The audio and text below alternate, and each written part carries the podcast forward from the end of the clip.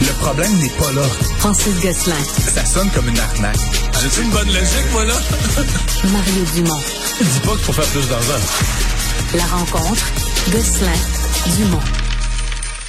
Bonjour Francis. Salut Mario. Alors il y a Lyon électrique, là, ce nouveau joueur dans les véhicules électriques, camions, autobus, euh, une fierté du Québec, dit-on. En tout cas, nos gouvernements ont mis de l'argent dedans comme Beaucoup tel. d'argent, oui.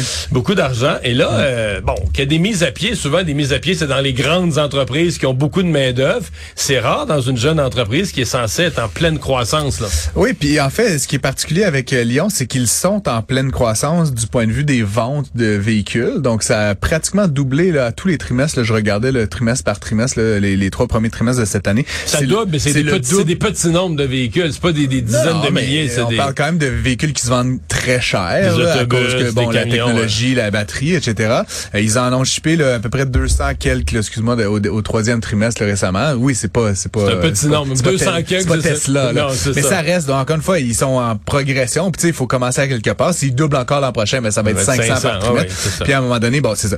Euh, L'enjeu Mario, c'est que là, puis les chiffres, le chiffre d'affaires double. donc on passe de 40 à 80 millions par trimestre. Là, je, je, je tire le- les gros traits.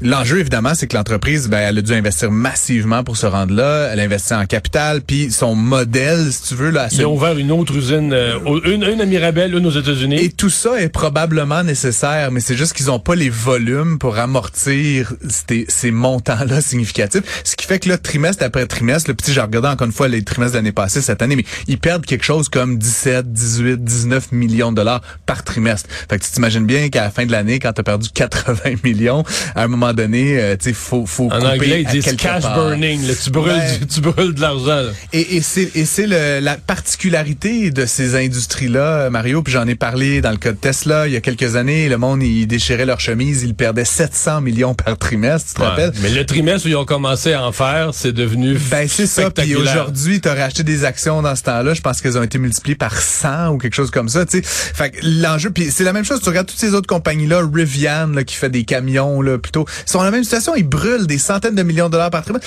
parce que l'enjeu, c'est que tu dois te rendre un volume suffisant pour éventuellement rentabiliser. Et là, la- l'affaire, je pense, je connais pas tous les chiffres de trésorerie euh, de, de nos amis chez Lyon, mais malheureusement, je pense qu'ils arrivent peut-être un peu, là, ils voient le, le bout de, euh, de cet argent-là, de ces liquidités-là. Euh, le prix de l'action, Mario, depuis son entrée en bourse, a perdu 89,8 de sa valeur. Là, tu sais. fait que c'est sûr que... Mais il a fait une entrée en bourse vraiment spectaculaire. Oui, il, vendait, il vendait 20 véhicules par, euh, par Oui, oui. trimestre, je pense, puis l'action est montée à 24 piastres tout de suite. Ah oui, oui, mais puis elle est, mais elle est restée là- à ce niveau-là quelques quelques semaines, mais tu sais depuis à- de 24 pièces, elle vaut aujourd'hui 2,19 là, tu comprends? Fait que c'est sûr que c'est pas non plus une bonne circonstance pour Lyon d'aller mettons en bourse puis d'émettre des nouvelles actions parce qu'à 2 dollars l'action, tu vas diluer énormément les, les actionnaires qui étaient rentrés à 20 puis Ouais. 24 Mais là. Euh, sauf que là, euh, 150 mises à pied, c'est ce que ça ralentit la production. Et là, je voyais dans leur communiqué, on parle de personnel d'encadrement.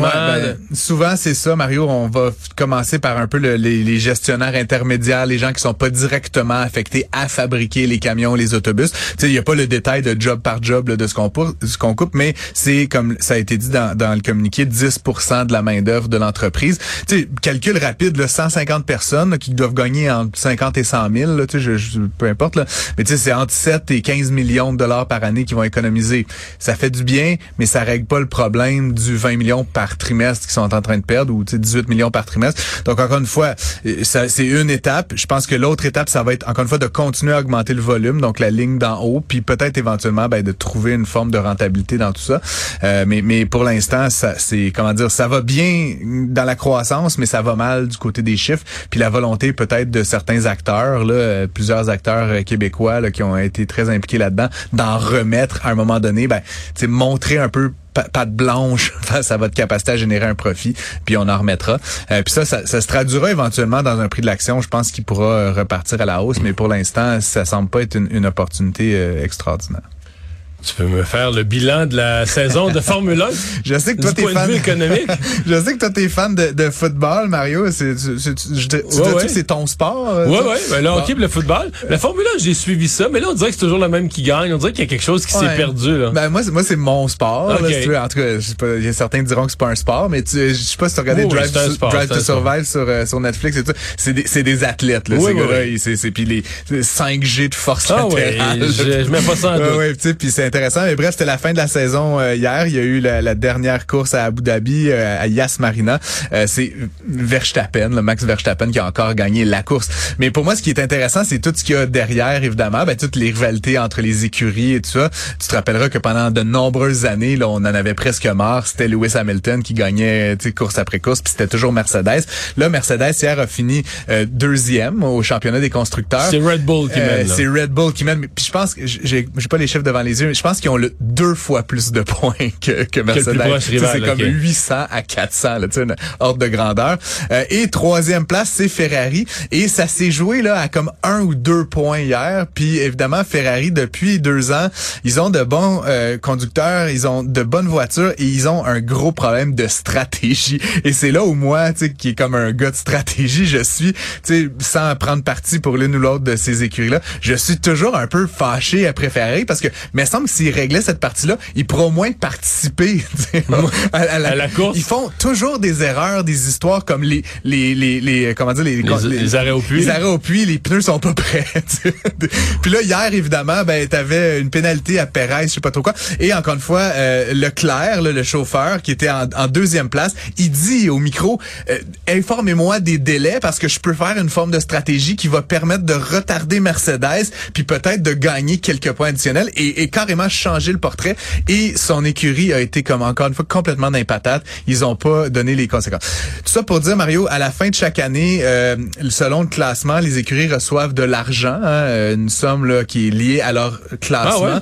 Puis ce qui est intéressant, puis c'est un petit peu drôle comme, comme manière de faire, plus tu te classes bien, plus tu reçois de l'argent, ce qui fait que les meilleurs sont comme meilleurs l'année d'après. Là, tu sais, c'est C'est le contraire du repêchage au- dans les autres sports, là, où l'équipe qui finit Euh, euh, dernière repêche premier. Exactement. Donc là, euh, Red Bull, évidemment, une entreprise, une entreprise en fait, parce que c'est- une entreprise derrière qui, qui est bien financée. Ils reçoivent 140 millions de dollars là pour pour leur saison. Euh, en deuxième place, donc c'est Mercedes qui a fini deuxième, 131 millions. Donc ça, ça va à coût de 9 millions quand même. Là, tu sais, c'est pas des petits des petites sommes.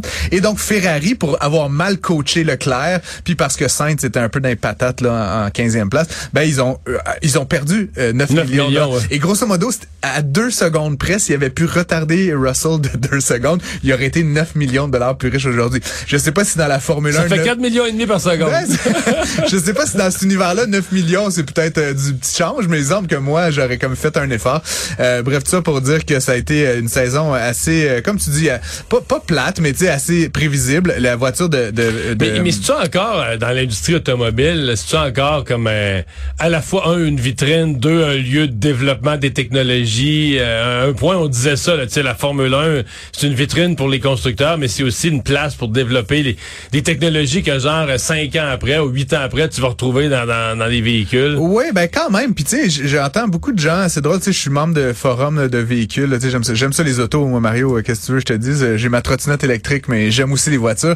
Euh, Puis tu sais, des gens qui chialent, par exemple, euh, Ferrari ou Porsche, là, qui, qui prévoient, les, les puristes, là, ces compagnies-là qui prévoient lancer prochainement des véhicules hybrides, là, euh, hybrides rechargeables ou. je suis comme, les Formule 1 guys, là, ça fait des années qu'ils sont hybrides, puis ils ont raffiné ce système-là avec une poussée électrique qui est rechargée par le moteur à combustion interne, etc. C'est des technologies qui ont été amenées vraiment beaucoup plus loin par la F1, qui aujourd'hui se retrouvent dans ta Mitsubishi, dans ta Alfa Romeo, qui sont des écuries essentiellement qui concurrencent au plus haut niveau et qui sont capables ensuite de traduire ça euh, de manière euh, consommateur là, à des coûts beaucoup plus Non, c'est qu'il faut que tu euh, développes la technologie, puis ensuite tu Exact. la- pour aller à tu la 340 démocratises. km heure, puis ensuite tu l'as fait pour euh, rouler à 119 sur l'autoroute au Québec. Mais grosso modo, c'est des technologies effectivement qui continuent à, à se, à se, comment dire, à se normaliser via cette recherche de pointe. Écoute, ces centaines de millions là, Mario, qui sont remis là à chacune des écuries, il y a la quasi-totalité plus l'argent du sponsorship, plus plein d'autres euh, ressources de revenus, c'est essentiellement investi en R&D là pour développer des véhicules plus plus euh, éco-énergétiques, plus aérodynamiques, avec des meilleurs moteurs à combustion qui utilisent moins d'essence pour se rendre plus loin. Donc, pour moi, en tout cas, par-delà le spectacle de la F1, il y a aussi... Oui, parce que pour eux, l'essence, c'est du poids inutile. Ben, c'est ça, exactement. Puis c'est tout ça est normé, évidemment. Puis donc, encore une fois, toute l'aérodynamique, toute la Ouais. question de, la gestion de l'énergie, qui est énergie électrique, énergie à essence, euh, fait partie donc de, de la recherche. Et donc, ce sera intéressant de voir l'an prochain, parce que là, la saison qui commence, c'est la, la saison off, là, qu'on pourrait dire en, en Formule 1. Euh, les courses reprennent. euh, et j'ai appris par ailleurs que c'était une, une année bissextile, là, parce que ça reprend le 29 février Ah oui? cette année. Euh, donc, ça reprend dans Ben, quatre- 2024, c'est ça. ben c'est ça, exactement. Tu sais, je- c'est pas, des choses que je pense au quotidien, les années bissextiles, euh, les années bissextiles, c'est des années qui divisent par quatre, Ouais. sauf les siècles, sauf les millénaires. Mon Dieu, j'apprends des affaires. Donc, au siècle, au siècle, et je veux pas me tromper, là, je vais peut-être me faire reprendre. Au siècle, là, donc 1900, 1800, 1700, pas 2000. bissextile. Non, sauf les millénaires. Ah, Les millénaires sont bissextiles. fait qu'une fois par mille ans, une fois par mille ans, il y a une année de siècle qui est bissextile. Ok, je comprends. Il faudrait Fait que. qu'en 3000, en 3000, tu vas le savoir, tu vas avoir l'air Ouais, intelligent. c'est ça, exactement. Je, je mets ça dans ma petite, euh, dans mon petit calepin pour ma chronique euh, en l'an 3, En l'an 3000. 2999. Ouais, ouais, c'est ça. Tu vas Ouais. faire une bonne chronique avec ça. Et tu te demandes qui a encore les moyens d'être snowbird? Ben en fait parce que effectivement on parle beaucoup d'inflation ici au Québec puis tu sais on se regarde beaucoup là tu sais l'épicerie puis là on se chicane avec euh, métro puis tout ça mais mais grosso modo l'inflation ça touche tout le monde puis on le sait aux États-Unis techniquement là on l'a vu euh, dans, dans les chiffres dans les médias mais grosso modo euh, c'est aussi une réalité que la vie aux États-Unis coûte beaucoup plus cher et donc pendant longtemps tu sais Mario il y avait quand même une catégorie de plusieurs dizaines de milliers de Québécois qu'on appelle les snowbirds qui passaient l'hiver là-bas puis une des raisons pour ça c'est que la, la vie était perçue comme étant moins chère mais là c'est de moins en moins le Aussi cas. moins de la... À cause de l'hiver, là. Oui, oui. Moins de la...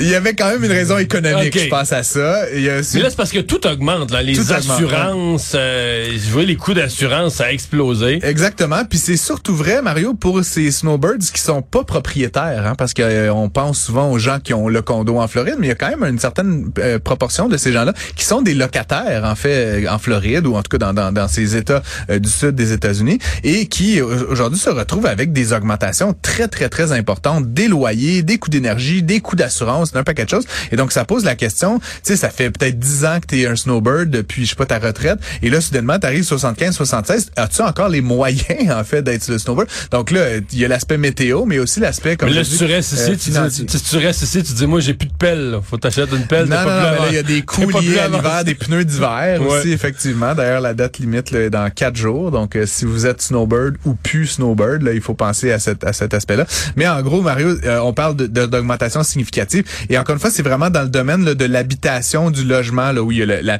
pire augmentation. Un peu comme on l'a vu ici, là, si tu veux, euh, au Québec, il y a des enjeux de de- d'offres de, logements en, en Floride actuellement qui fait que les prix, dans certains cas, ont plus de doublé. Euh, donc, ce qui, ce qui se traduit par une non-accessibilité pour les retraités euh, des, des- des beaux jours euh, floridiens. C'est quand même un phénomène économique, là, puis je les comprends. C'est pas un reproche que je fais aux gens, mais c'est un phénomène économique auquel j'ai beaucoup pensé. C'est quand même toute une perte pour le Québec, parce qu'on va se le dire, les snowbirds passent 4-5 mois en Floride. Euh, si on des achats à faire, ils vont acheter des vêtements, ils vont sûr. acheter... Parce que là, il y a moins de taxes, ça coûte moins cher. Mais si on a une chirurgie, mettons, là, on s'entend qu'ils vont la programmer durant l'été, ils vont la programmer Euh, oui, durant... oui, oui, c'est ça. Puis en général, ils doivent passer moins de la moitié des jours ouais, ouais. là, pour avoir- cinq pas mois, perdre ils- leur éligibilité à la RAMQ. Mais c'est effectivement, c'est qu'ils jouer. payent pas, ils payent pas 100% de ce qu'ils ont à Non, payer non, non, ici. c'est- jouer un peu sur la sur la, la ligne euh, parfois là, de, de ce qui est, Ben, ils vont ce qui est légal, j'ai payé des impôts moral. toute ma Oui, vie, c'est ça, tout mais- à fait, effectivement. Mais, Mais euh, pour le Québec, il y a une perte économique. Ce qui me fait dire que quand on aurait pu acheter les îles turquoises puis qu'on l'a pas fait, là. Mais c'est une gaffe. Fallait Euh, acheter. il aurait pas fallu. euh, il y avait pas la France qui avait vendu la Louisiane aussi, il me semble qu'il y aurait. C'est avant. Ça, c'était Il bon, aurait quand mienne- même fait une bonne affaire. La mienne, hein. c'est un peu plus récent. Ou l'Alaska, tiens. ah, euh, pourquoi non? pas? Là, ça, ça m'intéresse moins. Ouais, Merci, voilà. Francis. À demain.